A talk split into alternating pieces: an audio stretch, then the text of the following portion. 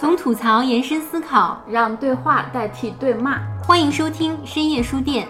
深夜书店是由北京游心书店制作的一档播客栏目，我们关注社会议题，粉碎日常焦虑，推动女性友好。每周四晚八点，在小书店聊聊大时代。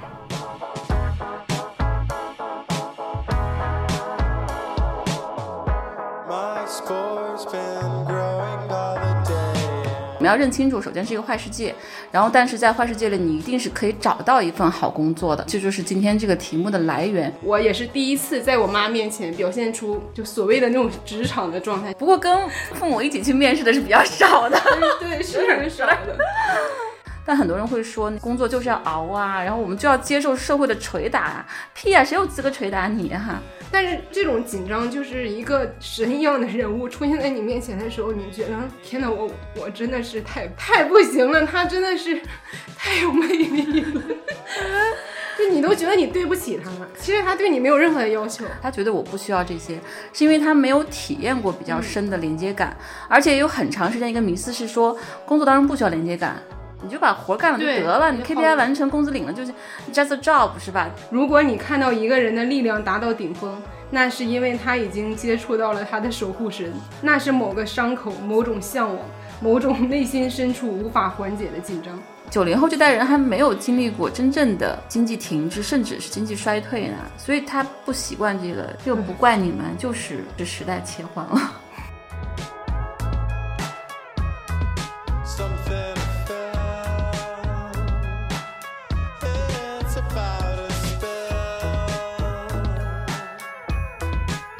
Hello，大家好，欢迎来到深夜书店，我是由新书店的主理人陈明霞，我是深夜书店的 PM 佳琪。你哎，你没有那个前缀了吗？然后字词四不分的那个哦，已经用过一次哦，你每次都要一个新的啊。这一期呢，又要聊一个我非常非常喜欢，然后就是。一直都很想聊这个话题，萦绕我的心头二十年吧。然后一直都很想去解答和讨论，但是也没有特别好的这个机会。就是关于工作，关于工作为什么不快乐？为什么我就是要死要活一定要追求一份快乐的工作？其实我当时从腾讯出来，就特别想做职场的咨询啊方面的创业。结果呢，就是跟很多人聊完之后，他们都告诉我不靠谱，没有好的商业模式，没有特别新颖的一个产品形态，所以我就被迫。来到了这个书店，打算自己弄一个系列。对，而且这么多年，陆续有很多人来找我咨询，嗯，包括还有很多就是陌生人，他说他的一个好朋友说他一定要来找我聊一聊。确实是工作痛苦是很多人的一个状态。你遇到过工作快的人吗？有，但是挺少的。比如说我吧。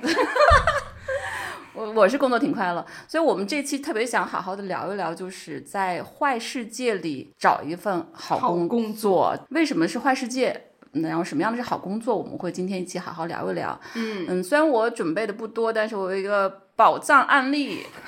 我是这个咨询室的第一位客人，对，就是我们的 PM 小七，而且没有花钱。对，免费咨询。其实因为小七是九零后嘛，其实九零后在职场的目前的这个阶段是最重要，嗯，但是也是压力最大、最焦虑和迷茫的时候。没错，确实也有相对，比如我这个年龄，包括比我年长的人来跟我讨论他工作当中的一些困惑，但是更多是大量年轻人。我觉得很多时候是被灌输了很多很错误的职场理念，所以。越来越痛苦，就刚好拿小七的例子，其实我也很感兴趣啊，因为当时是我们的总裁大人先面试的你嘛，对，然后后来是告诉我们，呀，你肯定会喜欢他的，你你一定要跟他聊聊看。但是其实我对于你整个的工作历程只是听的只言片语，所以今天也特别特别期待能听你完整的自我剖析一下。好的呀，提供一个好案例给我。那么，我先再解释一下为什么我起名字叫《坏世界里的好工作》。坏世界这个来源是我特别喜欢的一位哲学家赵听阳老师，他有一本书叫《坏世界研究》，是他的一本。政治哲学的著作，呃，这个书其实我不是很推荐，因为蛮难的，蛮理论的。但是他有一篇文章挺好的，叫做《在坏世界里过一份好生活》吧。其实他从政治哲学的角度去论证了这个世界就是很糟糕的。在我们的职场，你不要设想它是一个玫瑰色的世界。其实我们很多人在大学的时候会设想特别好的一个职场环境，然后一进去就破灭了，是吧？比如我。我们每个人都是，然后就开始进入另外一个极端，就是我就是应该接受被社会捶打啊等等。对你就会觉得这是必经之路，可能。对，其实不是，但是我们要认清楚，首先是一个坏世界，然后但是在坏世界里，你一定是可以找到一份好工作的，这就是今天这个题目的来源。小七，你要不然从你的经历说起，是如何一步一步走到游心来的？就是用脚走过来。我一个二零一八年底十二月才开始工作的人，其实到现在也就是还不到三年，哦接近三年，天啊，那你很成熟啊，嗯 可能是老派，看起来不像一小就是白。故作深沉。嗯，然后这中间还休了半年嘛，就是半年没有工作。其实我就是满打满算的工作时长，可能就是两年半。啊然后我就换了三份工作了，其实也不算很多，我还有朋友那个八个月换了八份工作，那是干什么？月嫂吗？一个月一家。男的，嗯，月哥，换的还挺频的。然后你看明霞姐，你是这一生就三份工作，对对，我是二零零三年毕业的，现在十八年，嗯，这是我的第四份工作，最长的十年，最短的三年半。我最长的也就一年半。然后我可以讲一下我的第一份工作，对怎么来的？嗯，以及当时的时代背景。当时就是一八年底嘛，其实紧接着就疫情来了。OK，而且我是做影视行业，那个时候就是影视寒冬，可能因为范冰冰的一些事情啊，其实那个行业已经有点儿就是看不到什么太大的希望在当下，嗯但是我还是毅然决然的投入进去了，因为我当时就觉得我 为纪录片而生。所以我就特别坚持，觉得我一定要做这个。嗯，但是我们都知道，纪录片这个行业其实挺艰难的。对，一个是还是比较小众，虽然大家都知道说啊，纪录片好像挺很有价值的啊对对对但其实买单的人非常少。我在电影院看到纪录片屈指可数，那就更别提那些还根本就上不了院线的，那就是太多了。还没毕业的时候，我就想做纪录片，当时还在英国读硕士嘛，然后我就觉得我已经做好了很穷的准备。就是不会赚钱的准备，我就跟我妈说了这个事情，因为我妈一直希望我能做一个稳定的工作，就像她一直会觉得，比如说，因为我平时还会写点东西啊，然后就从小就是爱写小作文，小会黄文，对，剪剪视频啊，什么这种，可能说我们这个自媒体时代，大家都会有点这种小兴趣、小爱好。但是在他看来，这个就是属于点缀，对，怎么能去当成正经工作呢？对，所以。我就跟他说我要去做纪录片的时候，他还就有点儿、嗯、真的假的，就是那种不是很愿意。但是我妈这人就还挺神奇的，就是她一方面不愿意我去干这个，但她私下竟然还帮我联系了起来。哦，对，所以我当时还在英国的时候，父母，嗯，他就告诉我说他认识一个人，那个人就是做纪录片的。我就听了他做的那些片子，还都挺好的。这两年是非常高分的纪录片，所以我当时觉得就、啊、太好了，哇，dream job，这个世界为我打开，我的第一份工作就这么幸运，谁能得到我这样的 机会？嗯，回国之后，紧接着真的就是感觉刚落地就去工作了，还是很向往工作的是吧？嗯，一个是有这个机会在这嘛，然后另一个你会觉得是比较喜欢的，在家待着有一点儿慌，嗯，父母总是会说你嘛，对啊还 还不赶紧找工作。但其实我觉得正常来说，那个时候应该在家好好想一想的，就是说你，因为你刚毕业嘛，你可能仔细想一下你到底要干什么，然后你能接受什么，你的目标是什么之类的。而且那个时候其实还有校招之类的，虽然是对末期了。但是我当年都不知道校招是什么，其实大部分毕业生在毕业的前一两年就开始做好打算了，比如说拼命的找工作啊，去实习啊、或者说他要出国去读书啊什么的。就是像你这种还挺 挺少的。对有点呆，我现在反省，确实我不太清醒，就那个时候。比较 follow your heart 是吗？对，而且说好听的就是这个了。是的，其实就是没有脑子。在我的朋友们大部分还是在认真的找工作的时候，我就已经入职了那家纪录片公司。嗯，然后那一天还发生了一个，就是我印象挺深刻的，对现在来说也是有一点 讽刺，就是因为这个工作不是我妈帮我介绍的嘛。嗯。然后他就跟我一起去见那个老板，简单面试一下。我也是第一次在我妈面前表现出就所谓的那种职场的状态，不过跟父母一起去面试的是比较少的。对，是很少的。他就突然还有一种呀，我还没见过你这一面，因为我平时在家里，他就觉得我是一个稀里糊废物涂的人，对，就他会觉得我理性很缺失，虽然我确实感性非常大于理性的一个人，嗯，然后我当时觉得自己表现特别好，因为老板他当时就说就说没问题，你可以来，嗯哦，现场给 offer，对，那你那个其实第一份工作也很顺利啊，其实我觉得就是因为托了人的关系，内定，而且他不差你这一个人，嗯，所以他也没有真的好像很细的考虑。嗯，然后我当时就觉得我可太成功了，我就跟我妈一起出去嘛，在电梯里的时候，我妈就掏出一根烟，她就打算下电梯要抽烟。其实我那时候已经抽烟了，但是我没有在他面前抽过。嗯，他也知道，但是我不会在他面前捂，你知道吗？然后我看他拿出烟，我就说给我也来一个，因为你知道吗？那个时候我就觉得我成人了，对，就是那种感觉，就觉得我们俩好像已经是平等的了，你不要再像以前那样要求我。然后我妈就说可以等出电梯的。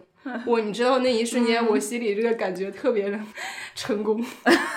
下去之后，我们俩就一起抽了根烟。哇，那一幕应该有张照片做纪念。为什么觉得很讽刺？嗯，就是你现在在回想，你觉得你当时好像已经在成人世界了，你现在 想想根本没入门儿，然后自己在那儿包装了好多有的没的的画面和想象。这个工作它其实按理来说，它不能算很糟糕，只做多久啊？能说不到半年，哦，因为那挺它短的一个月三千块钱。我就问你在北京 如何生活下去？是睡前吗？这都没到入睡的程度。哦，然后我们的同事其实我觉得都挺不错的，他能选择纪录片行业，嗯，你就知道他起码还是有一些自己肯定的意义、想追求的价值，而且他已经接受了我这个工作可能不会挣那么多钱，而且我们每个人的连接还挺深的，我现在还会跟他们一起吃饭。这个特别重要，工作当中的连接感特别重要。我们有一个女同事，她应该是我俩是一届的这个年龄。然后他之前是在嘉行传媒，就是杨幂那个公司，哦，他是做视频剪辑的，公司给他的工资起码比他在纪录片这个行业起码二倍，但是他就是在那儿挣扎了很久，他就觉得我真的是受不了，嗯，因为首先要随叫随到，其次这种明星的物料嘛，他也没有什么所谓的精神追求，对，嗯，当然，我也不是说这个工种不重要啊，就是说可能不符合他自己的期待，所以他真的就是想好了，说我就宁愿钱少点，我就来这工作。嗯嗯，所以我对他还挺佩服的吧。然后当时我还认识了一个剪辑的姐姐，她也挺有意思的。给我印象最深的一句话，她就说：“我特别不懂这个行业里为什么缝纫就要叫老师。”挺好。这问题是对，这句话给我印象很深，是为什么呢？因为我第二份工作，我就开始不得已的管所有人都叫老师。我当时就回想这个画面，我也想啊，天呐，真是可笑。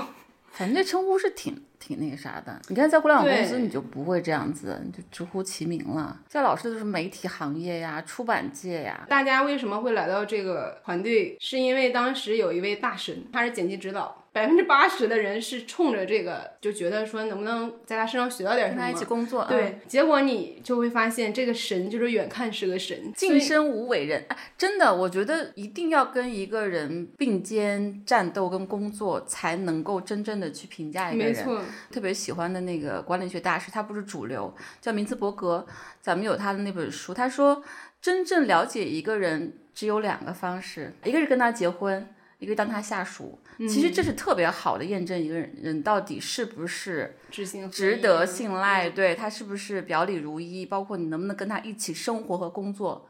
但是很少有机会，我们真的能跟一个人，不可能跟那么多人结婚，是吧？也不可能真的就是有那么多机会成为你感兴趣的人的下属，所以很多时候都是要要试的，然后有是运气成分在。我觉得我来游心工作之后也发生这种，就你以前你会觉得某一些老师、知识分子也是很高大的，也是神嘛，结果走到眼前发现也倒塌了。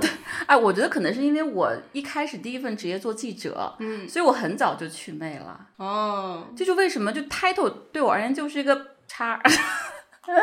如果说你的行为举止是粗鲁的，或者说你开口之后极其的空洞和乏味，那你是不可能赢得我的。我不会拿你当什么。但是有很多这样的人，你 CEO 啊、高管啊，就是这样的人。所以很早我就去魅了这个 title，但是因为我们不了解一个人的时候。就 title 是一个最简洁的标准，就很容易受，所以大家对 title 要要谨慎一点。你如果没有机会跟他在一起，在同一个空间去观察他的行为的话，嗯，不要太去崇拜他，但也不要鄙视人家啊，就是还是要找一个机会去了解真相的。嗯，我觉得祛魅还是挺难的，就对于一个普通人，就是他上来就祛魅，对，尤其是你看，比如我们关注一些 老师。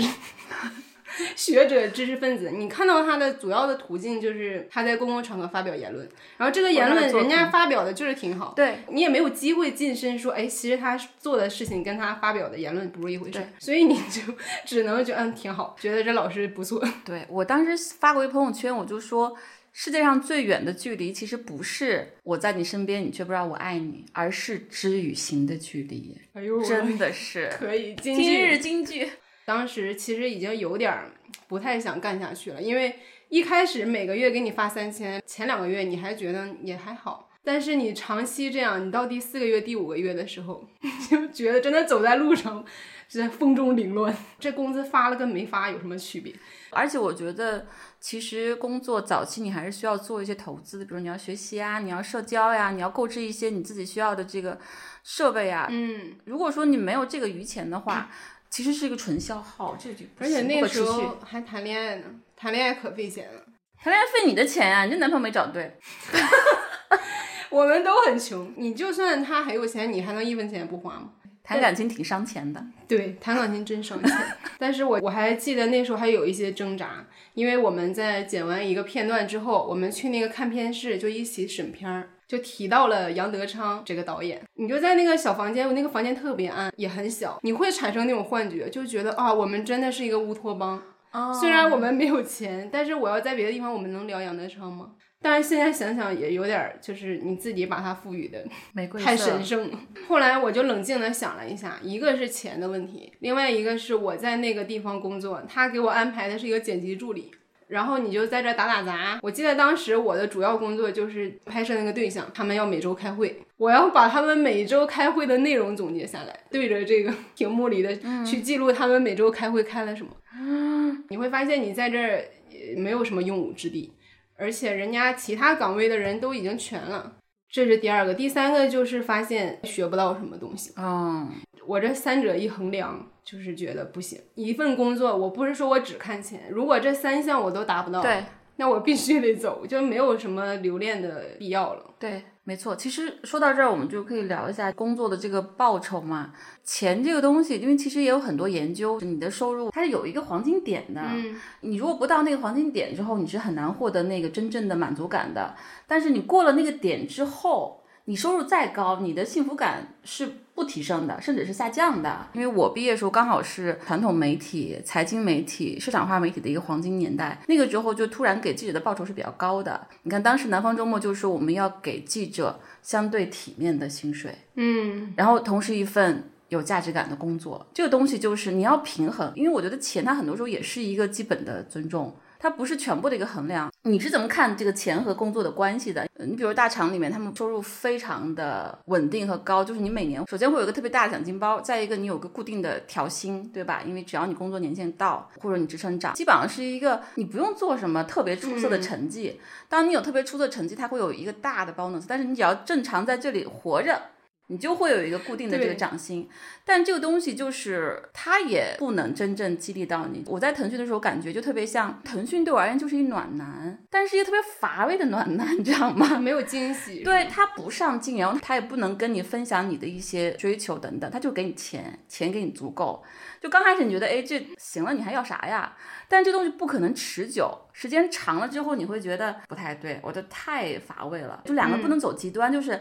好，我为了理想来，我为了我们的感情来，对吧？我相信你，然后我相信我们做的事情，我们的感情。但是你钱特别少，这东西也不可持续。就你还是要有一个相对我们说的体面的，然后让你的生活觉得衣食无忧的一个保障的。就这个两个极端中间，还是有一个特别特别开阔的地带的。那当中会有一些更适合的这个工作。但我的朋友们还真的都挺爱说钱给够了就行，但我不知道他们是真的这么想的。说给钱多就可以，其实我我要说的直接一点就是，说白了你还是太便宜了，真的是，你说你真的还是太便宜了。其实就是只要我能花钱买到的人，那其实都不是真正的人才吧？真正人才是你一定是靠钱是搞不定的，你还是需要更综合的一个 package。这里面可能包含了你的上升通道，包含了你的意义感、价值感、创造感等等很多东西的。在你工作的那一年，那个时候最吃香的行业和职业是什么呀？其实我跟你一样，我就不太看这些。嗯，我我就是很想当记者。大概初中的时候，因为我初中的时候经历，比如说东方时空的那个黄金时代啊，包括还有经历了这个凤凰卫视啊。这种香港回归等等，那东西特别吸引我跟震撼我，就它有个更大的这个时代的背景，我希望是见证者。或者说我 be there 吧，part of it。初中时候就很想当记者，那种英雄主义啊、浪漫主义就特别吸引我，所以我也没有太想太多，我就是要做记者的。而且为了这个，我当时还放弃了一些保研和保博的这个机会，就上了很普通的一个大学的新闻。但是我毕业之后，其实。就是没有太去想那些，就一心要去一家媒体，因为刚好是一个经济的上升周期，就比较顺利，都很缺记者。我当时大三实习结束的时候，我们那个部门主任跟我说说，如果你不考研，你就来工作吧。我就很高兴，我说那考研算个屁啊！就是 我喜欢工作，我热爱工作，尤其是记者是一个跟社会强相关的一个职业。虽然当时我们家也不是说没有阻力啊，就当时因为我们家里情况挺希望留在西安的，但是我说不，我说做新闻就必须要去最有新闻的地方。就到北京来工作，但是我一开始的那个收入也没有那么高，虽然说是一个比较紧俏的行业，缺人，这倒是一个很大的优点，但是薪酬也没有那么高，因为南方周末已经起来了，嗯，金冠当然还是一个刚起来的创业的团队，所以当时我记得我每个月也不够花，但是我确实毕业之后没有再问家里要一分钱，所以当时我还老问我的编辑借钱，我那编辑挺好的，说你是不是又没钱了？我借你这个三百五百，我明天要跟一萌借钱。对，他就还还挺好的。前期我觉得确实是你刚刚说有几个东西说特别对，连接感特别重要。我当时其实还真的是，我觉得身边，你想当时秦理文、曲志远，还有像池宇宙，就当年都是一号人物，钟伟这些都是我的同事嘛，就他们还是有特别高的一个目标跟情怀的，所以跟这些人在一起还是会有特别正向的这个意义。其次就是你刚刚说的那个学东西真的挺重要的，因为我是一个小白就。大学里面新闻系学的就没学，我反倒最感兴趣的课、最有营养的课都是那个中文系的老师上的。我也是，对，所以他们还挺有积累的。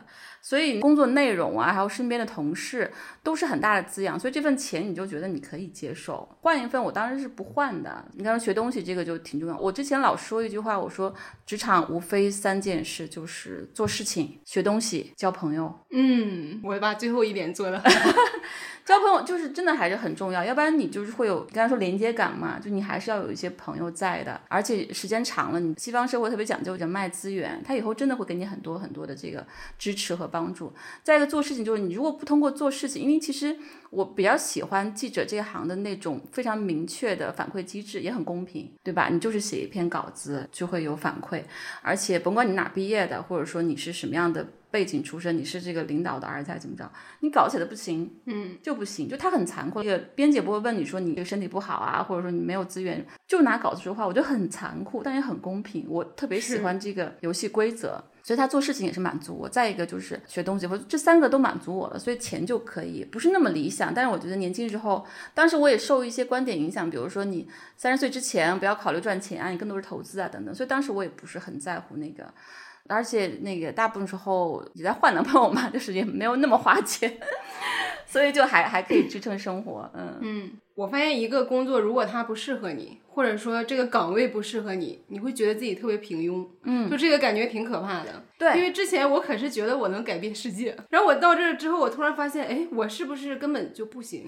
特别的沮丧那种感觉，我特别害怕“平庸”这个词，就是降临在我的身上。其实我觉得，就是很多时候工作当中，你日复一日的感受真的特别特别的重要，它是特别有价值的信号。但是我们很多时候被一些职场毒鸡汤或者是错误观点误导，是说我不用在乎那个。比如说你是不是有价值感？说白了就是我早上起床之后，我是不是渴望这个工作？你到底早上像上坟一样去上班？还是说我是真的是斗志昂扬，我要去改变世界了？这种就是最基本的信号。我觉得我当时其实还是有这些激励的，虽然说我当时稿子也老被批写的很不好，就是还是会有各种各样的信号，比如说那个我出去采访啊，采访对象最后结束会问我说：“哎，你多大呀？”我说：“怎么了？”然 后他说：“那个你看起来很小，但你问问题非常的成熟跟专业。我觉得这肯定是一种认可啊。然后包括当时我去跟我的一个主任抱怨，我说这个部门太难攻克了，但是跑一些政府部门的新闻，他说就因为难才派你去啊。我觉得你的这个 很会说，挑战能力很强，就这些东西都是比较的激励我的。就你知道你是有存在感的、有价值感的，然后你是在进步的，这些东西真的很重要。其实我们在每天的工作当中都有很多这样的信号，你不要去忽略。如果说你得不到一些有价值的正向反馈跟认可，那可能这工作就有问题了，不是你有问题，这工作跟你的匹配度是出问题的。你早一点留意到这些信号，会帮你省很多时间，省很多心力。但很多人会说，工作就是要熬啊，然后我们就要接受社会的捶打啊，屁呀，谁有资格捶打你啊？其实不应该去让任人捶打你，而且他是谁呀？他就捶打你，他是打铁的。就说白了，就是我前老板的很著名的这个马化腾，我也不觉得他有资格捶打我。他可能有些地方是非常出色，我跟他工作也学到很多东西，但我也不觉得他在所有方面他都是对的。我也会跟他去争论，你那你有什么资格吹打？而且我们雇佣关系，你 凭什么吹打我？这东西都是大家要像一个现代人、现代职场一样去工作跟生活，这是成年人的游戏，成年人的世界，还是要有基本的规则跟彼此的尊重的，不要让自己太那个卑微。对，当这个职业本身有问题了之后，其实首先不要怪这个职业，因为它有时代的各种各样的约束。另外，也不要怀疑自己对这个职业的一些理解吧。嗯，很多时候扭曲之后，你会看不清真相，不知道。哪儿错了？是我错了，还是说这个职业错了？有时候可能你们都没错，但是就是有一些阴差阳错的国情的原因吧。所以等到我开始找工作的时候，主流选择嘛，或者热门的行业就只有互联网，所有人都 干那个，我都迷惑了。我在想，我们是不是太小众？对你，哎，我觉得这个确实是个。很大的问题。我那天看了一本书，他就是说美国的藤校过去这么多年，百分之三十的学生毕业之后都去了咨询公司，嗯，和金融行业什么的，你就觉得就太可笑了。就是十个人当中就有三个半，将近四个人都去了同一个行业，他们真的都是喜欢这行业吗？肯定不是。只不过这个行业最赚钱，而且他当时讲了很多高分，因为他们不知道自己喜欢什么，不知道自己擅长什么。我哪怕从最顶尖的高校毕业，我也不知道我能做什么，那我就去一个大家都去的行业吧，因为这儿还是比分数、比学历、比我们几年之后的薪酬，就我们太单一了。然后现在这个咨询公司跟金融业变成了大厂，对，而且大厂它不仅是互联网这个行业做得好，就它做起来之后，像腾讯、爱奇艺，它都有影视嘛，对。他就把我们干影视这帮人还往大厂引，就是我们所有人都以能在腾讯和爱奇艺做综艺也好，拍电视剧也好为荣，感觉吸干了所有的那个路径，不管是程序员啊，还是你是一个内容创作者。都上那儿去吧，但他们是不是比煤老板还更毁这个行业呀？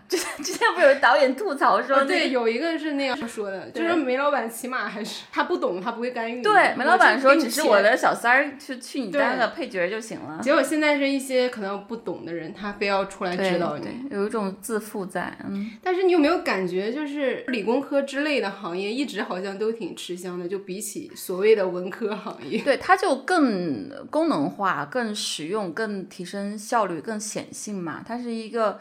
特别短期当下明确的一个反馈，而且它的整个的逻辑比较的清晰和单一和封闭。文学艺术它有很多的主观性，正因为它主观，所以它考虑了个人的感受跟个人的差异。有很多人是不习惯这些，或者他从小被训练他不习惯这个，那理工科就成为一个相对而言更显得很强大、很明确的一个标准跟逻辑。反正，在我们父母那一代吧，我是觉得他们就觉得从你高中选专业开始，大家就觉得学理的人都。都是很聪明的，学文的那就是因为你不能学理，然后工作的时候也是，都是希望你要么去考公，要么就是做这种偏理工思维的东西。所以你去做内容制造业啊，或者说创造的东西，他们都觉得你就是在这搞笑。对，就其实有好多好多，就我们这个世界，如果说我这个话不算错的话，就从笛卡尔开始就是二元对立。就把我们的身体跟精神分开，把灵魂跟这个精神分开，把工作跟生活分开，然后把文科跟理科分开，把理性跟感性分开，把男性跟女性分开。这种二元的这个结构特别吸引人，对吧？非黑即白，但是大错特错。有的女性就偏男性化，对吧？嗯男性偏女性化，然后有的人就觉得工作是自己生活很重要一部分。你刚才说我偏感性，我没理性，其实不是的。我觉得我跟你工作当中，你的这个条理感是很好的。其实我自己当时文科毕业去学经济，我也觉得我需要更多的理性思维。但后来很多人说，你看你这理性思维太强了，我就没见过你这么理性的女人等等。但是你会觉得我学文科，我天然就是会感性，其实不是的。就我们很多时候先要认清这个 二元对立是一个谬误，再去打破它。要不然就是会有很多的自我设限吧，你对自己的评判跟别人的评判，包括你做一些选择，都会误导。之前我们不是聊到那个时代偶像吗？我就觉得我那个时代好像就没有什么时代偶像，因为我就觉得我们这个行业，一个影视行业或者一个内容创造行业，很难出一个全民偶像，反而是那种比如说什么马云啊、扎克伯格这种，大家觉得他叫什么时代偶像，可是我又觉得我跟他们没有什么联系。你说的对，我唯一觉得我对他们感兴趣的时候，就是可能有谁去深度采访了他们，我终于看到他们身上也有点人性。其实你看，从八十年代到现在，我们的就中国这个时代经历一个大逆转。八十年代的偶像是北岛这些诗人，是文学家，哇，疯狂的去追求这种文艺青年、文学青年，觉得那个是浪漫，然后有温度、有才华等等。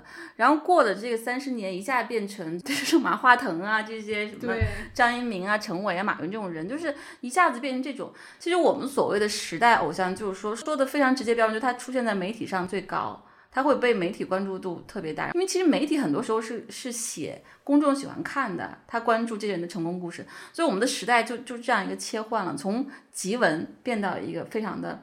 商业跟跟成功的这个维度了，你说对，就是哪怕马云、扎克伯格成天出现在媒体上，他们永远占据头条，那我就不喜欢他们，对他们没有任何兴趣，就很多就是这样的人。是。所以还是回到自己的兴趣吧。那我们就可以聊聊我第二份工作。对，那你第二份就是发誓要找一份高薪的工作吗？其实当时是这个有点第一诉求，第一份工作是剪辑，我其实并不想做剪辑，我是一直希望能走到这个前端，创作就是说嗯去现场。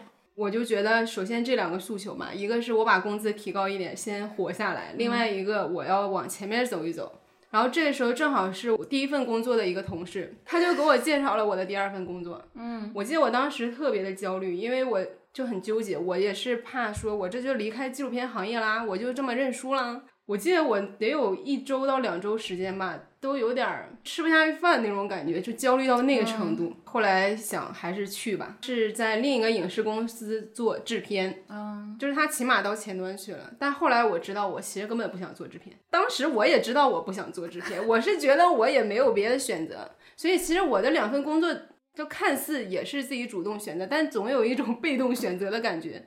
就是背后有一条逻辑压着你去被迫营业，对这个还是挺重要的。就是你是不是主动的想要那个东西？就是如果是你主动很想要，你进去之后你发现错了，你也不后悔，对吧？因为你不让我试，我就是不知道。但如果你被动去了之后，你觉得错了，你就特郁闷。是刚开始还可以，因为做一些基础的工作嘛，我觉得我还挺擅长那种。还有一些，比如说让我们改编一些什么剧情啊，就是其实这说白了有点抄袭的感觉，就洗稿的感觉。哦、洗剧本儿。对，去看别的国家，比如美剧，然后说我们最近要做一个这个类型的，你看看人家怎么拍的，然后根据某一集的某个场景，结合中国国情，你看你能怎么改编？嗯，我当时还觉得挺有意思的，虽然我内心也觉得这是在干什么，但就也做了。当然，制片后续就会涉及到很多别的更专业的工作了，因为你们这个剧要开机了，要预算啊，要去统筹所有的人员啊，这个才是制片最重要的部分嘛。然后我就发现我确实是不适合做制片，因为我对数字是特别的头大。他跟导演不一样，导演可能偏创作，嗯，但制片就是一个大家长，他就像一个 CEO，对，他是 CEO，他要算钱的，他要管所有的成本啊收入，这跟我性格也是完全相反的。且不说我对数学就是完全不行，你明明就是一文艺女青年，对，但是这么说有点骂人的感觉，所以我在那儿也不是很愉快。尤其这个专业度上来之后，我明显感觉压力很大，我就会也很自责。曾经我在这之前的工作也做得挺好，怎么突然就掉链子了？觉得挺丢人的，也让我特别不爽的，在那个公司的一件事情就是性别歧视吧，非常的具体且无处不在。而且你还是女领导是吧？你不是说？对我们女领导，她从来不跟我们接触，所以我们也不知道她的态度啊什么的。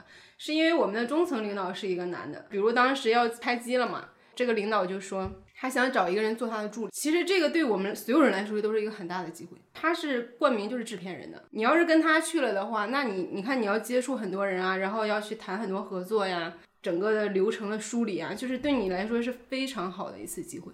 然后他就说，我得找一个会开车的，因为要跟他一起出去什么的。除了我当时大家都会开车，所以我就觉得这事儿跟我没有关系嘛，我也没有很失落。但是呢，我们一个女同事就说，我开了十年车，从来没有出过一次事故。然后他就说，那不行，你是个女的，特直接，你都可以直接告他。其实按理说，你这赤裸裸的这个性别歧视，而且还敢这样。他就找了那个男同事，结果这个男同事就是完全不行，第二天就给把车刮了，活该，真的活该。但这时候他也没觉得说我就不要这个人了。他还是带他进组了，他是我们所有的执行人员里唯一一个进组的。所以我觉得这种男领导吧，就是脑子进水，就是你哪怕从非常非常功利的角度，你也提拔一个能干的呀，是吧？你找一个能干的这个助手啊，你把这个性别放在优先，你这不毁自己吗？是吧？但你知道影视行业很多人都是非常不专业的。我不是说我专业，我也不专业，但是起码我是经过一个科学的教育系统出来的吧，就是你对一个世界的基本认知还是有的。但是你知道影视行业很多，他甚至可能高中毕业的，就是从剧组什么演员副导演混起来的，然后他没有很多基本的概念，包括可能你说我不会算数，他们也不会，嗯，都是他们的执行人员在，然后或者他上面有一个更厉害的总制片人。就很多人是这种情况，所以你跟这种领导在一起工作，你就感觉我这书都白念，发挥不了用处。而且你在这说一些基本的常识，人家还觉得你在这卖弄，就是觉得哎呀，你给我说这些没用。我们影视行业不看这些东西，还有点反制。对，就是反制，真的就是反制。所以他们拍的东西，虽然一个东西成不成是要看很多因素的，但是你从最开始你就知道这个东西真的是。都违反我的底线，所以就当时你来的时候，你说你喜欢影视，我说你干嘛喜欢影视，离开影视？你说你说每天都做狗屎，就每个人在这个屎上雕花，嗯，就比谁雕的好，雕的精细。但是我心里真的是接受不了，就是我觉得这真的是在我的底线反复试探。就说到这儿也是特别想说，就是你自己做的这个事儿对不对？大部分人只要扪心自问，他都是有判断的。上次还面试了一个小孩儿，他是。特别出色，当时他们团队大概有八九个人，他是他们的销冠嘛，所以他就不断的被加量加 KPI，然后他都都完成了，而且老板许诺他很多。我说那你这样子，你为什么要离职啊？就我问了他好几次，我说我再看不到你即使销冠，然后你你非常出色，老板又赏识你，那你为什么要走？好几次之后，终于说，他说，但这工作就是在割韭菜。他说真的是在割韭菜。他说我真的不忍心割了，因为我我还是很擅长割韭菜，我割的特别好。然后因为我割的很好，老板让我割更多。他说我不能再这样下去了。但是我觉得其实他过不了自己那关，就像你说的，在史上雕花一样。还有那年零八年，整个美国的金融危机都是因为次贷、次债嘛，就是说白了，就很多人形容就是说鸡屎沙拉，就底下就是一盘鸡屎，你把那个资产怎么包，你上面点缀一点沙拉，它还是鸡屎。有一些基金经理、金融机构，他就知道我们不能卖鸡屎给用户，但是很多人就觉得他道德感没有那么强，他就可以把鸡屎跟 这东西分开，就是。那我就认真史上雕花，或者我认真在这基础上，我给它变成一盘沙拉。所以人和人的差距其实挺大的。如果说你是一个相对道德感比较强的人，你在一个道德感很低的机构是极其痛苦的。对，而且当时就会觉得有一种孤独感吧，大家都挺疏离的。因为其实平时我们也不是每一天都很忙，其实有很多时间我们大家也确实在聊天啊、相处、沟通。但可能就是价值观差别太大了，很多东西是聊不到共识的，然后你也不太敢于分享你特别真实的感受。就刚才我们也说到那个连接感嘛，对，其实我真的非常在意。虽然这个时候也会有很多人跟你说什么工作中不要交朋友，其实这一点我也就挺迷惑。对，还是要交朋友的，要不然你真的是很孤立无援，而且很多时候你无从判断是我错了还是这个环境错了，这个工作错了。我记得印象很深的一件事情是当时进剧组。大部分人都走了，然后有的人可能在休息那一天就没来，然后这个办公室只有我跟行政这两个人。我们那个门口有个大沙发，平时是不让我们随便坐的。然后我们俩就一看四下没人，我们就不经意的坐到了那个沙发上，龙椅。对，真的是那种试探的感觉。他就讲了他家里的一些事情，然后我发现，哎，这个人竟然跟我的经历其实挺相似的。然后平时就是大家都很难聊得很深。还有一件事情我印象特深刻是，当时我走了之后，我的那个小领导他就说我们一起吃个饭吧。然后我就以为可能我才是情绪会比较低落的那一个，结果没想到他比我还难过。他难过的不是我们之间的情感，他是觉得你终于解放了。我真的好震惊！我要这个偷偷爆料一点，就是当时我离开腾讯的时候，反正也经历了，我先跟老板谈，然后跟我的团队谈，最后是 HR，我们当时 HR 在深圳，HR 专门飞来北京跟我谈。就跟我讲啊讲啊讲，就就就挽留嘛，就各种的承诺，然后交心啊什么，我就跟他说，然后跟他讲我的想法，讲到最后，你知道他说一句什么他说？哎呀，明佳琪，我也想辞职，就是这种感觉。我说你这装什么？你劝我半天，你 你何必呢？特逗。因为我跟小领导平时相处，他也是挺冷淡的一个人，我好多次我都觉得挺悲伤的，但是那一次我就觉得，天呐，就他也挺可怜的。因为当时他也是觉得这个项目他可以深度参与，结果各种原因没让我们进组，所以他觉得我能走也算是及时止损。嗯，然后他很难过那一天，就全程皱着眉头，结果最后变成我在劝他别太难过。所以确实不是一份好工作。那你在第二份工作多久啊？一年半。哦，那就已经是够长了。对对，因为我一直想把那一个项目做到结束，这样你简历好看一点。嗯，为了让简历好看，人也会屈服。对，是的。我就想说，我是在每一个工作结束，或者可能一个什么稍微长一点的，比如什么培训啊，或者说一个什么游学之类的，就类似这种东西，我都会 给大家每个人写一封信。那天我在办公室，我们办公室聊到这个。就是每个人的想法都不一样，有的人觉得说，那你让我觉得压力太大了，然后有的人说，那我必须得回一封，可是我不一定很想回，你就给我写了，那我怎么办？然后我当时还觉得，哎，就我从来没想过这个问题，然后我就回想我前两次第一份工作的那些朋友还算不错，所以可能显得有点没必要，嗯，但是第二份工作，我觉得我跟大家都有一点疏离，我就觉得给他们写一封信特别有必要，现在我觉得都挺有必要的。正是因为你们同事之间没有特别多的连接，很多时候他的情绪你看到了，但是也不能说什么。在我离开的时候，我特别想告诉他，那个时刻是有人看到的，有人在乎你的情绪的。虽然我们最后也不会再在一起共事了，很大概率上也不会成为朋友，但是我觉得我很想表达，我也曾经心疼过你们。嗯嗯，不，他们也还挺受宠若惊的感觉。生怕把这个信弄皱了呀！还有人感叹说：“哎，我这十多年都没有收过手写的信。”对。其实你看，就是你你这两个例子，就至少是说明你对于连接感的需求是特别强的。其实生而为人，对于连接感都是需求很强的，因为我们人本来就是因为群居才生活下来，才生存下来，才发展到今天。但很多人把自己这个需求就给屏蔽掉了，他觉得我不需要这些，是因为他没有体验过比较深的连接感，而且有很长时间一个迷思是说，工作当中不需要连接感。你就把活干了就得了，你 KPI 完成，工资领了，就行 just a job 是吧？但其实是。就是一旦有连接感，应该是那个 HBR 那个前两年做过一期很大的专题，持续在这个线上做，就是关于工作当中的孤独感和连接感。连接感特别特别重要，包括我们去年做过那场读书会是《销声匿迹》，就讲这个就是 AI 背后的那些隐形打工人、打标签的啊，或者说是线上做，他们其实很多人因为做这个可以获得一份收入，但最可怕的还是没有连接感，嗯，因为发任务的是一个机器，是一个系统。然后给他们发钱的、审核的都是一个系统，他没有同事，没有连接感，这个其实是很多人去忽略这个，这个其实特别特别的重要。我真的是觉得，以我的经历当中，女性之间特别容易建立连接感。就我之前的团队，我们都会真的还是分享自己蛮深的一些成长经历、家庭环境，最后其实都是挺真诚、跟彻底的、跟赤裸裸的分享的。每个人的原生家庭都会有一些你。不爽的部分，甚至是一个很大的一个黑洞。但你分享出来之后，其实就是一种很大的这种信任和连接，这东西其实挺重要的。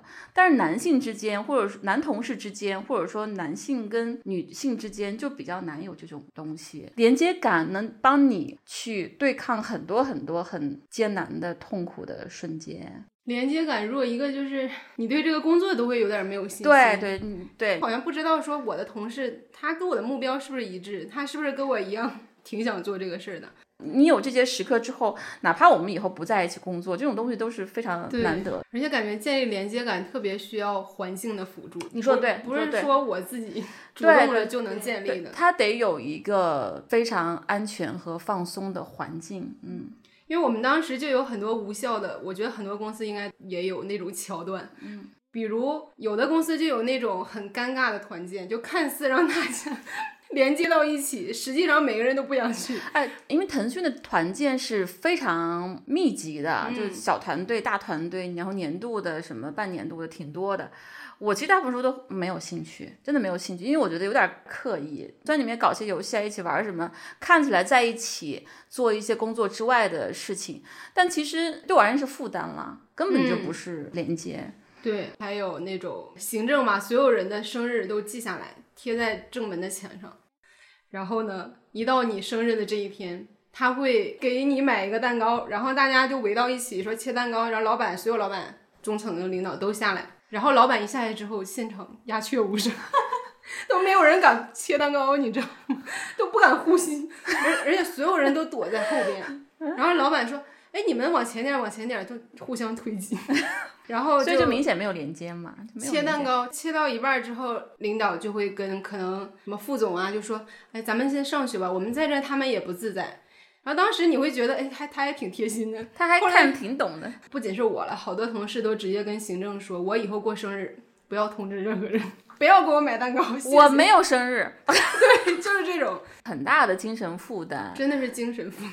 其实真正的连接，真的是在日常工作当中，一个一个很具体的任务当中去讨论、去分享、去并肩作战，然后甚至是去争吵，最后达成共识，是这样建立连接的。不是说你去玩一个什么朝后倒的游戏，这然后一一起什么真心话大冒险，我就特烦这种东西。破冰文化。对，这个工作给我最大的伤害就是我特别的害怕，我每一天都很害怕，就像惊弓之鸟。就是我为什么有两个手机，一个工作手机，一个生活手机？就是那个时候，只要我的电话一响，我就非常的紧张。其实这样子时间长了，对身体伤害很大很大，对我那个时候而且会影响你的智力。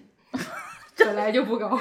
你知道我那时候耳鸣，可能当时是中午午休，我在那个院子里溜达溜达，突然一看到有信息，我瞬间就耳鸣。然后我后来发现我的耳鸣怎么逐渐没有的，就是我在家这半年的后半段儿就没有了，以至于我之后就这份工作我再也没耳鸣过，就很偶尔的时候有时候会。然后之前我还尾椎都呃不能叫生病了，尾椎坏了。尾椎坏了，尾椎断了有一次特别夸张，我加完班之后我站不起来了，啊！我就是整个尾椎毫无知觉。哇天，这么年轻 搞成这样子，真是说那个码农必早死，宅男必早死，就是因为久坐，久坐必早死。我当时真的觉得我，难道这件事情就发生在了我的身上？以后要坐轮椅出行吗？后来真的，但我当时真的觉得这也是一个信号，就挺可怕的。扶哀家起来，而且你哀家还要知道能再加班。我那份工作并不是那种加班加到特别疯狂的那种，也只是那个项目来的时候加一段时间的班。尤其他们进剧组之后，我每一天一事无成，就没有一件事情是要你干的。整整三个月吧，我每天就看电影、看书，然后自己写写剧本什么的。这种感觉我知道是很多人追求的，就是他希望我的工作中能忙里偷闲，但是我其实挺受不了的。这就是一个很大的误区来了，很多人都觉得我的工作越轻松越好，越能摸鱼越好，然后我就可以把时间腾出来做自己更喜欢的事。但这真的是一个不得已的次优选择。当你找不到你工作的一个跟你的能力啊、兴趣的匹配的的一个点的时候，你再去做这个选择。但是真正你的能力、兴趣跟你的工作高度契合之后，这才是一种更好的状态。所以觉得自己找一份摸鱼的工作，然后去做自己喜欢做，你会发现你还在消耗，因为工作毕竟占据了你那么多时间。一周最少五天，对吧？然后八小时，那个时间你不管做什么，你的大脑那个后台还是得开机在运行你的工作的。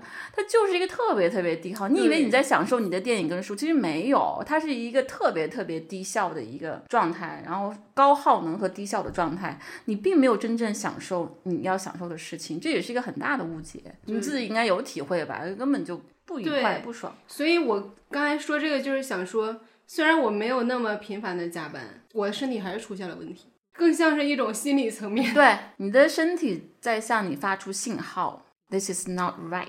而且当时那段时期，我最高兴的事情就是周末跟闺蜜一起去探店，什么咖啡店啊，因为我发现我只有这么一点激情和期待。然后我们今年就说，哎，我们怎么好久都没有去新开的咖啡店？比如说我们那一年是怎么了？一看，哦，原来是我有个糟糕的工作。对，确实是这样，因为我们工作时间占太多，又你不开心的话，你的周末和你自己的时间，你就想报复性的去补偿，对吧？或者说你想轻松。今天跟一丹聊说，很多年轻人去熬夜，因为我白天工作太不开心了。我全部都把我自己让渡出，我的身体跟灵魂都交给工作，交给老板了。那我下班之后，好不容易是我自己时间，我太珍贵了，我不想就这么睡觉，就早睡早起，不浪费。我就是周末也是这样子。后来我在想，为什么我还是工作都很被动吧？其实跟家庭环境有挺大的关系，不知道是不是每个人都有这种共鸣。就是因为我很怕在家待一天没有工作，嗯，因为这样的话，我就很怕我妈出来说，你看吧，你还是错了。就是你还是得去考公，你还是得去做某某类工作，然后你们做这一行注定不会成功。我不能多浪费时间，这样的话他们就会指责我或者安排我。嗯，其实工作结束之后不是在家待了半年吗？一开始真的也是另一种惊弓之鸟。我妈随便说一句什么，我都会觉得你是不是在针对我？对。那个时候去面试，每次回来我就很讨厌他问我今天面试怎么样。其实他就是随口一问，但是我就会觉得你能不能不要管，就算我失败了，关你什么事？我不想给你任何机会去安排我，嗯，以至于我这两份工作都找得很不从容。可能也有人跟我会有一样的这种状态。说到这儿，就是特别想说第三个误区：职业生涯当中的选择，你去征求意见的时候，家人和最亲密的人可能是最不合适的。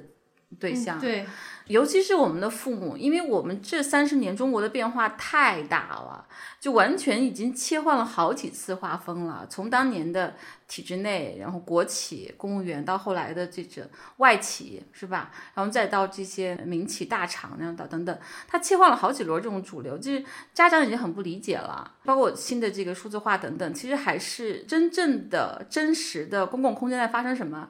你只有自己知道，再一个你要什么还是得你知道。父母会用一些固定模式，他们的经验，但他们经验真的已经不适用了。再一个，你亲密的人，你的朋友，比如说甚甚至是伴侣跟爱人，家人求的是安全感或他们的经验给你指引，爱人会有时候偏袒你，快乐就好。对对对，是的，就是我我自己特别明显的感觉，当时我在哈平的时候不太开心，跟我的老板有很多冲突的时候，我回家老抱怨，我老公就说，啊，那你就别干了，别干了，回家。没有什么用。我后来想想，就是我喜欢这个工作，我就不能这么辞职啊！就他就觉得你不开心，你就别干了，那你就再找。但其实我要的不是这个，嗯，或者他以后跟我一起骂我的老板，说他他就不不对的，这个没有有价值的帮助。你还是去找一些真正。我后来找那个 mentor，他就说，我觉得老板没问题啊，我觉得都是你的问题。真的就是就他会跟你当头棒喝，他说你调整你的那个行为试试。后来真的就是我尝试改变我的行为跟沟通方式，我老板就是变了等等。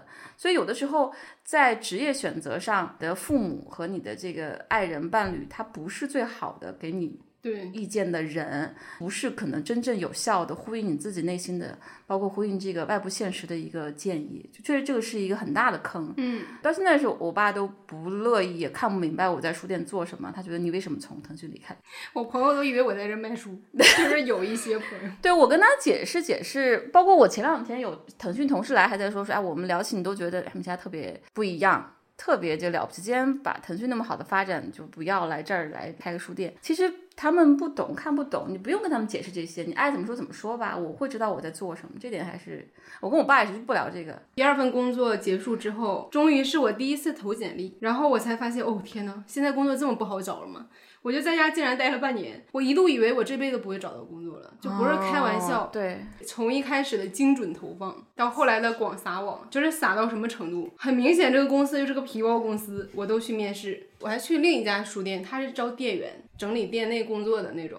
因为我觉得我如果现在没法立刻找到工作，我就兼个职什么的。嗯。结果人家那老板就给我回：“你为什么要来我们这儿工作？”他就觉得我 可能是想去体验生活。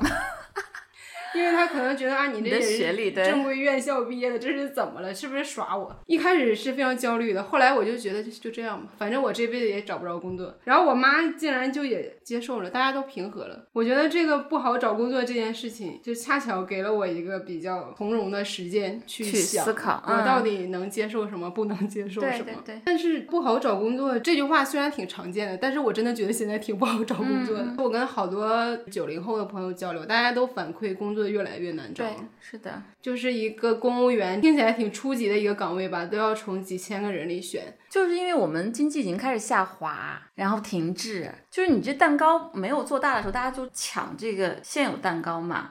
但是我们每年毕竟人要成长，然后有这个毕业生在这儿。嗯就必然是这样一个情况。九零后这代人还没有经历过真正的经济停滞，甚至是经济衰退呢，所以他不习惯这个情况。七零后和八零后都经历了中国一个高速增长二三十年，所以还是享受了时代的红利的。就不怪你们，就是这时代切换了。天呐，我们好惨，我们这一代人。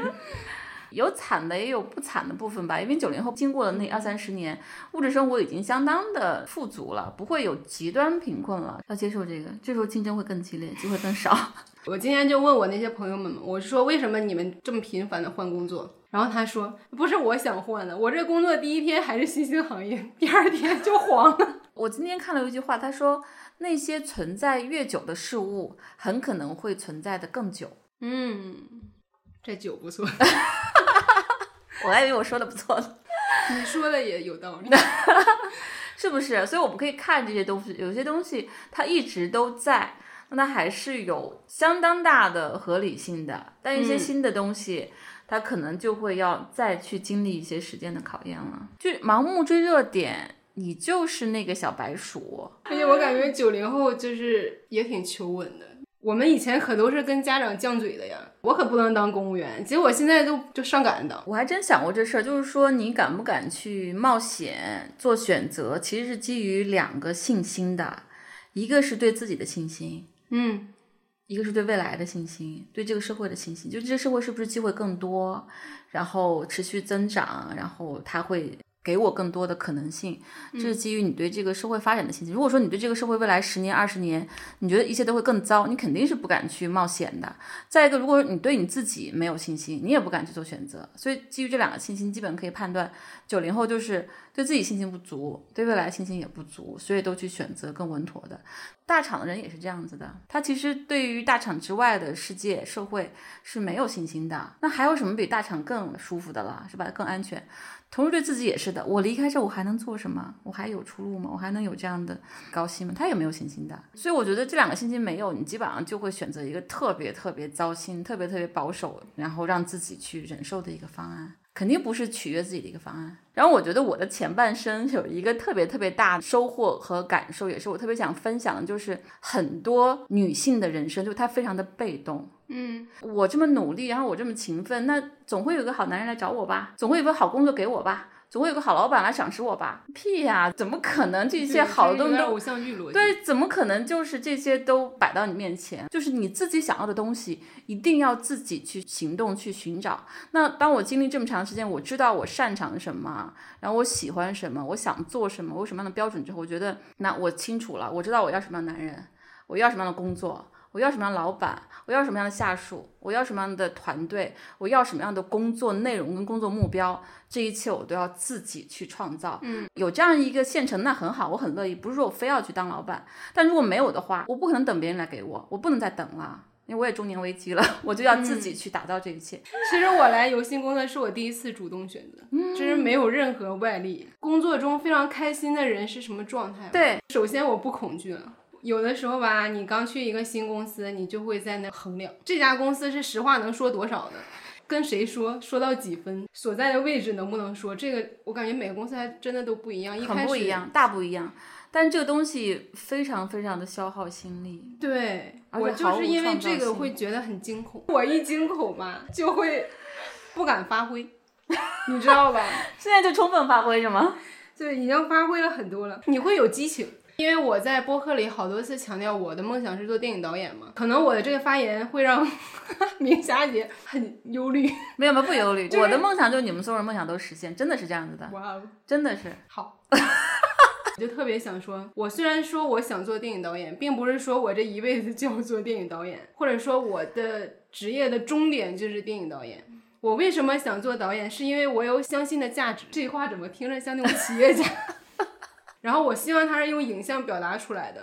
但是重点是这个价值，如果没有这个我相信的东西，我不需要那些途径。无论是什么工作，我觉得它能传播我想传播的价值，对做的是我相信的东西，我一点儿都不 care 它是什么类型的。对，我觉得你这个就说到点子上了，就很多人他看错了很多东西，比如说他看书店就是一个书店，是吧？他可能看拍电影就是拍电影，然后他看在大厂工作就是去大厂工作，但其实这只是那个事儿。是那个呈现方式，是那个形式，但更重要的是背后做这个事儿的人，他承载着什么？比如说做寿司，对吧？就寿司之神，他做寿司，其实他更重要的是我在里面到底包裹了什么样我要传达的东西，它核心都是表达。一个好的寿司也是一个表达。我擅长做寿司，所以我通过寿司来表达；我擅长做电影，我用电影来表达；我擅长写作，我用写作来表达。我觉得这当中确实还是有一些挺神秘兮兮的召唤的，真的有一些 calling 的。真的觉得，比如说，你看你们都特别喜欢影视，你们谈起电影、谈起美剧、谈起一些影星会特别的发光。然后我特别受这个滋养，那我自己可能对文字的连接就更强。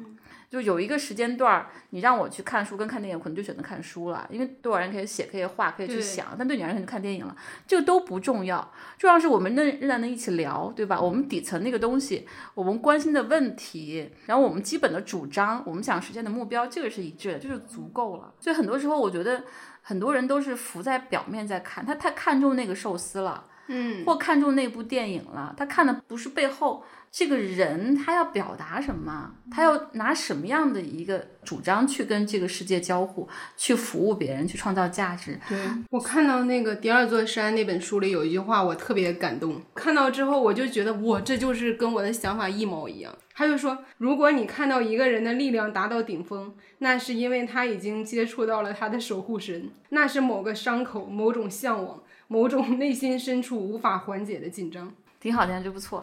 因为我觉得你最向往的那个东西，或者你最想表达的那个价值，真的就像一种伤口，对它并不是一个美梦，对，你是一种我不得不去干，而不是说 我应该去干。没错，就是召唤吧？我觉得。对，它其实更连接的是你的心灵，而不是你那颗理智的大脑，因为大脑是计算嘛，心灵它是没法计算，它就是我就知道我想要做这个事情，嗯我不得不去做，然后其他我都不要。它也挺像爱情的，就是你不让我去跟这个人在一起，我是不能甘心的，哪怕全世界都反对，我就要跟他在一起，哪怕最后失败了，那我也不后悔。记得当时是不是听杨照说的？他说很多人。去做特别详细的一个分析跟计算，就我找什么样的工作，我找什么爱人。他说：“你知道吗？真正的选择是计算不出来的，它就是内在的一个召唤。”他说：“你那些不叫计算，叫算计，真的是。其实你的心灵可能是更成熟的，更贴近你的，因为人的大脑的是理念和逻辑构成的，这些东西都是被外在植入的，都是被你的父母、被社会去灌输的一些当代的价值观或者主流理念。但你自己的心灵很多时候还是跟你生而为人那个基因是相关的，它要更贴近你自己。Follow your heart 还是一个对，看似感性，其对实最有效的最对的方式。嗯，你发挥出最大能量的工作，是你内心深处无法缓解的紧张吗？其实我有个小故事可以分享。嗯，就是我的第一份工作其实是一份实习，当时我还在伦敦嘛，当时在放一个纪录片叫《脸庞村庄》，然后他的导演就是新浪潮之母阿涅斯·瓦尔达，她九十多岁了，她就来到现场了，因为她是一个特别可爱的老太太，特别的活力，充满了想象力，而且人也很幽默，背着一只猫。总之那天我就见到她本人了。其实我那个实习做的也不是很顺利哦，提到这个有一点 热泪盈眶。我也是在那儿觉得我发挥不了什么，就是觉得自己很平庸。然后我看到瓦尔达出来的时候，我真的觉得惭愧，你知道吗？当时我还发了一条朋友圈，一九年的时候他就去世了，然后我就翻到当年的那个朋友圈嘛，emo 时刻。然后我一一九年不是工作反而是更不顺利的。我看到他去世的时候，我最大的悲伤，一方面是说他离开的人是一个这么好的导演，另一方面我就觉得我还是那么的差劲，就是我在他面前，我觉得好惭愧。虽然我根本没有资格跟他去做比较，我也不是一个真正的导演，但是这种紧张就是一个神一样的人物出现在你面前的时候，你觉得天呐，我我真的是太太不行了，他真的是太有魅力了，就你都觉得你对不起他，其实他对你没有任何的要求。我觉得这就是一种感召吧，就是一种 calling，因为很多人在那个时刻可能就是没有感觉的，或者只是他没有那种灵魂通电的感觉。当你发现你跟另一个人的灵魂通电的时候，它是一个很强的一个。上天的信号，就是这应该是跟你生命的召唤或者使命是相关的。因为我好多年也有误区，就是觉得我虽然喜欢阅读啊，喜欢跟别人分享我读的书，但是我从来都没有想拿这个当工作。我觉得这东西怎么能赚钱呢？这东西就是个人爱好啊，就是一直在回避拿自己的兴趣爱好当工作这件事儿。我觉得这是一个特别幼稚的行为，然后也特别的不可行。但是我后来真的是不断的有信号告诉我，虽然说我不知道怎么赚钱，或者说怎么样去有这个职业，但是一定是跟。书跟阅读相关的，最近有一个大经济学家科尔奈他去世，然后整个刷屏的文章都是他的在哈佛的学生许成刚回忆他的那篇文章。那篇文章当年就是我在经济观察报书评增刊刚我接手的时候第一本选的书，科尔奈的自传，跟肖邦老师一起请了许成刚来口述，有很多纪念科尔奈。那篇是频繁被刷屏的，那个文章是我亲自整理的录音，而且当时我选择那本书做我接手书评增刊之后的第一本。封面推荐的书的时候，是被很多人嘲讽的，说哟，思想的力量，名家就是也不知道在做书城还是做这个读书，反正就是高高在上，这种思想的力量这一本什么书，其实还是比较讽刺我的。有时候他的反馈弧会很长很长，但他一再证明我选书，我就是比选男人要品味要好。这辈子就是应该去跟书、跟选择书、推荐书。跟阅读去做连接，至于它连接之后到底是一个什么样的工作内容、工作状态，是需要你自己去找的，自己去 figure out，自己去行动的。但是不要去回避书，因为那一刻真的是有一些灵魂通电。虽然可能现在刷屏的人不知道，因为我非常非常尊重作者，所以当时底下特别浅的竖了一个本文评价，他们亦有贡献。其实整个的策划、选择、沟通、整理文的都是我，但没有关系，这都不重要，没有人记得我都没关系。但是我知道我自己做了。特别特别对的选择，而且他留下了特别大的一个价值。这些东西都是上帝给你一个信号，说你就应该做这样的事儿，你是对的。其实每年我那个偶像过生日的时候，我都会写一句话给他。然后我今年就在想我要写什么，早早就想好，我就想说，我终于离你近了一步。哇！就其实我们干的根本不是一件事，他可能是唱歌的，但是我终于觉得我好像在做一个有价值的事情。哎呦，这就让我太你在这干什么？这就让我要泪目。其实你去看“工作”这两个字，你再对比一下“生活”这两个字，“生”是生生长，生生不息；“活”是活着，是吧？是活力等等。但“工作”这两个字儿。工工业时代工厂啊，对，然后做是作业啊等等。书店不是有那本特别难读的那工作的意义那本书？其实它是一个非常现代的词，它只有一二百年的历史，它是一个相对短暂。为什么我刚才说那句话？就是什么东西存在越久，它越有可能很长久。生活是很早，人类的从诞生到现在，还有活等等。所以其实生活比工作本身要重要很多。我老在思考我们的播客它怎么去发展，怎么样做到最好。好。其实我最后的结论仍然是那个，我跟你们老说，就是要回到我们每个人的生活。嗯，就我们真正特别特别认真的、真诚的、投入的去生活，然后去思考、去分享，把我们自己的生活过好，同时关心别人的生活，是我们的播客唯一有生长前景的，就是道路。对，是是它的土壤。如果说你把工作跟生活分开，你的生活不能滋养你的工作，那咱们播客是做不成的。就工作的过程本身应该是是一个奖赏。其实我现在挺愧疚的，就是我不能给你们我希望给你们的薪水，真的是这样子，觉得你们值得更高的一个报酬。以后我一定会满足啊，这个是 我我非常承诺，因为我金牛座，我觉得真的也这一段剪下来反复 播。但是我我想说的是，很少工作能够做到他日复一日的工作这个本身，他的工作内容本身就是奖赏。嗯，就是回报。我之前也是在想，巴菲特啊，还有伊隆马斯克，还有贝索斯说每天跳踢踏舞去上班，还有包括硅谷那个大佬 Peter Thiel 说只跟喜欢的人一起工作。你觉得他特别任性是吧？你怎么可能这样子？嗯，但是其实这个真的是值得追求的目标，就是让工作本身和你的共事的人本身就是奖赏。而且我感觉在这里工作，我就是自我的确认，我做的每一件事情就是说明我是我。但是之前我是觉得我就是自我的分裂，我工作的时候是一个我，生活中是另外一个我，这两个我之间毫无关系。我也老在想，因为其实工作对应的是公共空间，公共空间对应的是私人空间。在私人空间当中，其实你是被写定的，就是你父母生了你，然后你继承的基因，还有你家庭这个环境，你能够决定的是挺少的。但只有在公共环境当中，你是有很大的能动性的，有很多可能性的。这个时候，你应该特别特别充分的去实现自我。比如说，这个你的家庭里面生了你，这个是你有一个写定的版本，但是只有在公共空间当中。你才可能真正去实现自我，或者是走向自我，所以不能浪费这个机会，但也不能太自我，就是我只实现自我就好了，就是最好是实现自我和成就他人，或者帮助他人是一个有机的统一。就最好的可持续的方式就是我在实现我的过程当中也帮助了他人。我觉得这个一定是可以实现的。我其实还真的挺在乎你们每个人状态的，因为我老说咱们是一个特别慢、特别长期的一个事儿，不是说我就那么高尚，觉得你们每个人状态就很重要，而是说真的是你们状态好了之后，我们才能一起走得更远，我们所有的人梦想才能实现。我特别特别在乎我自己一些梦想和期望，但是我我仍然觉得，只有每个人的梦想都实现，我那个梦想才能更圆满。是一个分工吧？可能现在我是老板啊，嗯，可能我大概是一个会掌握方向、去判断航道的人，但其实真正这个船能够走多远、能多快、能长多大，是每个人都相关的。我觉得听佳琪这个故事特别特别的感动，我还是蛮希望听到更多这样的故事的，而且其实也有一种。来自这个老板的窃喜吧。其实每个人在工作当中想要的都不一样。就佳琪是很想要连接感的和意义感、价值感，但很多人他就是要钱、要认可，就需要认可的人，你就要给足他认可。他可能不需要连接，你别跟我连接，你就夸我就好了。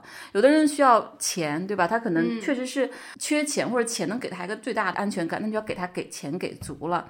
所谓的我们扣题叫坏世界里的好工作，我觉得我对于好工作的定义就非常简单，让你快乐。快乐其实是一个很综合的体验，而且快乐只有你知道。不管别人说，你妈说你这个工作好，你同学说哇你牛逼啊，你在这儿工作。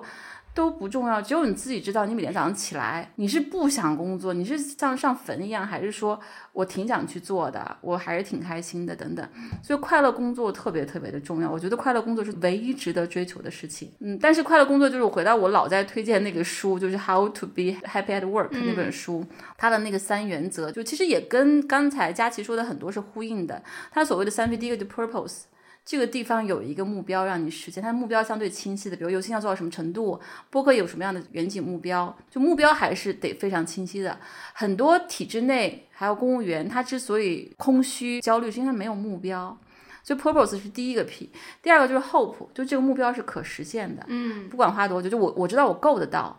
如果说有目标在，那我永远实现不了，那其实也是。带来很大的绝望感，虚无对对对，就是说你还是得有希望感。第三个就是 people，people 就是佳琪说的连接感。人真的是社会动物，是群居动物，我们需要保持距离，但是很多时候我们还是需要连接感的。我自己这个特别特别的明显，就是我特别喜欢家庭生活，我跟家人在一起非常非常开心跟甜蜜，但是我还是很喜欢工作，我就觉得他们不能满足我，不管老公多爱我，这个孩子多可爱，我都还是需要工作的，我需要更大的世界。我就挺喜欢每天早上起来有一场伟大的战役等着我，然后有一群这个牛逼的神一般的战友跟我在一起，这种感觉还是很不一样的。嗯，所以我觉得每个人去衡量都可以去想一想，我工作当中有没有这三个东西，有没有目标感，有没有希望感，有没有让我惦记和就连接的一些人。如果这三个都没有，就很难说你这工作会快乐，那你就熬吧。你要真的愿硬熬，为了安全感，为了薪水熬，那你就自己熬。但你要知道，这对你的损耗是巨大的，你的心智受损的程度，你的负面情绪，其实都是在累积在你体内的。你觉得你能承受，但其实它是很毁人的。可能你的尾椎承受不了。对对对，其实它那种内在的伤害是很大的。就安全感是一个底线。但真正的激励是意义感、价值感、创造力、存在感这些东西，如果没有，你光是安全感的话，其实你把人摁在了生存层面。我另外想说的是，当你不快乐的时候，或者说你你想知道你的工作是不是对的时候，就一个特别特别简洁的方式，就连问五个 why，就所谓的这个苏格拉底式的追问。其实你五个不够，你再问十个。当你连问自己十个为什么的时候，你大抵都能找到根源所在。比如说我我为什么这么累？我为什么早上起来不想去上班？其实这是一个特别特别经典的那管理学的工具。他们这工具的原文是说，当一个公司出了某个问题，你要连问五个为什么。连问五个为什么之后，你通常都会找到根源，而那个根源通常是这个人不对。你要把这个五外的工具用好，最核心就是你要对自己绝对诚实，别骗自己。这是我特别想分享。再一个就是，其实有一个公式想跟大家分享，也是我记了好多年一个公式，就是行为等于环境乘以个性。就我们在观察，比如说你刚才说。你在这种给大家写信啊什么等等，包括我们会愿意去跟别人、跟同事们分享我们，比如说原生家庭的一些问题、一些经历等等，它其实都是跟环境、跟个性相关的。这个环境让我安全，然后我个性是一个特别寻求连接感的人，激发了我去跟大家分享的这个行为。就好行为、坏行为，它都是环境跟个性的一个成绩。如果说你在这个工作环境当中，你老是惊恐发作、小心翼翼、恐惧，你要问是我的个性还是我的？环境，刚才说到就是不要把工作跟生活去分开，这个也是很大的一个误区跟二元论。就有人会把爱和性分开，爱和性当然可以分开。对吧？因为其实你就是有性的需求，你爱的需求，但只有爱跟性结合在一起，它是一种更好的体验。对你没有选择的时候，我可以只要性或者只要爱，但是一旦你有选择，你一定要追求爱和性的统一。工作跟生活也一样，我实在没办法，我只考虑工作。但是其实很大程度上，工作跟生活就是要整合的。比如说我来创业，我开始这段旅程，当然跟家人也很多讨论，但是我没有跟他明说的一件事情，说我其实内心有一个承诺，就是我绝对不会。让我的身体受伤害，我不会牺牲我的健康，同时我不会牺牲我的家人。如果这两个我牺牲了，我创业成功没有任何意义。这期是聊好工作，聊工作的意义，但是我特别想去强调生活，把自己和自己的生活看重一点，可能对你的工作会更有帮助，更有意义。就生活比工作 更重要，生活下就我们上一期的那个。所以我要回到康德这句话，我特别特别喜欢这段话。但我们的责任不是制作书本。而是制作人格，我们要赢得的不是战役与疆土，而是我们行为间的秩序与安宁。真正的大师杰作是一种合宜的生活方式。嗯，就把自己的生活过好的人是最了不起的。很多人特别成功，但生活一塌糊涂，生活里爬满了虱子，不敢示人，这个是最可怜的人。我也想用一句话结尾，也是《第二座山》那本书里提到的。他就说有个小说家叫弗雷德里克·比克纳说，就没听过。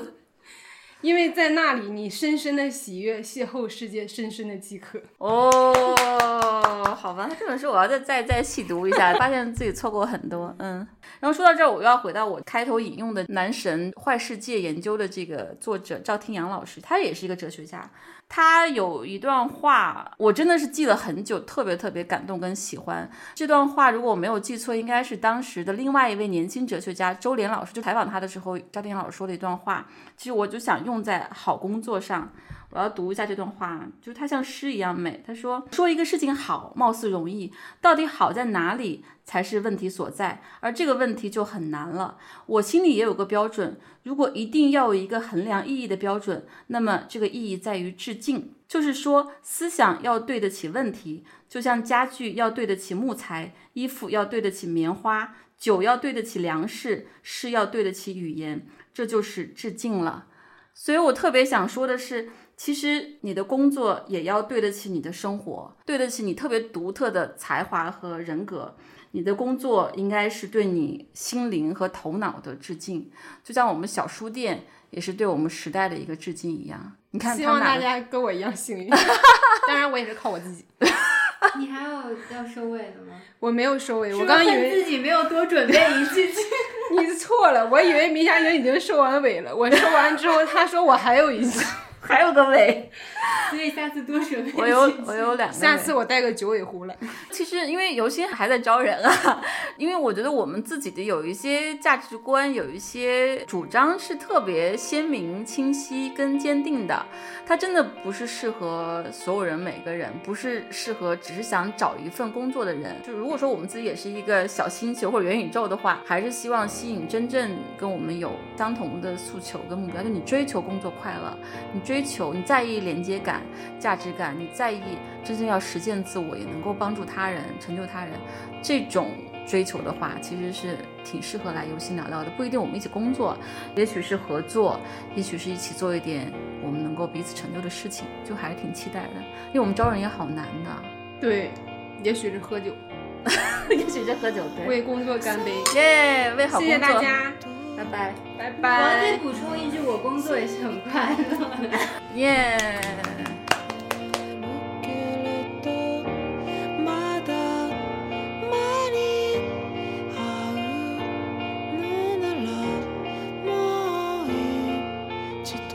在各大播客平台搜索“深夜书店”，订阅我们的播客；在爱发电搜索“游心书店”，支持我们的创作。关注微博“游心书店”和公众号“每日游心”，及时获取我们的最新活动消息。也欢迎大家来游心书店以书会友。我们的地址是北京东直门东外五十六号创新园区。深夜书店每周四晚八点，在小书店聊聊大时代。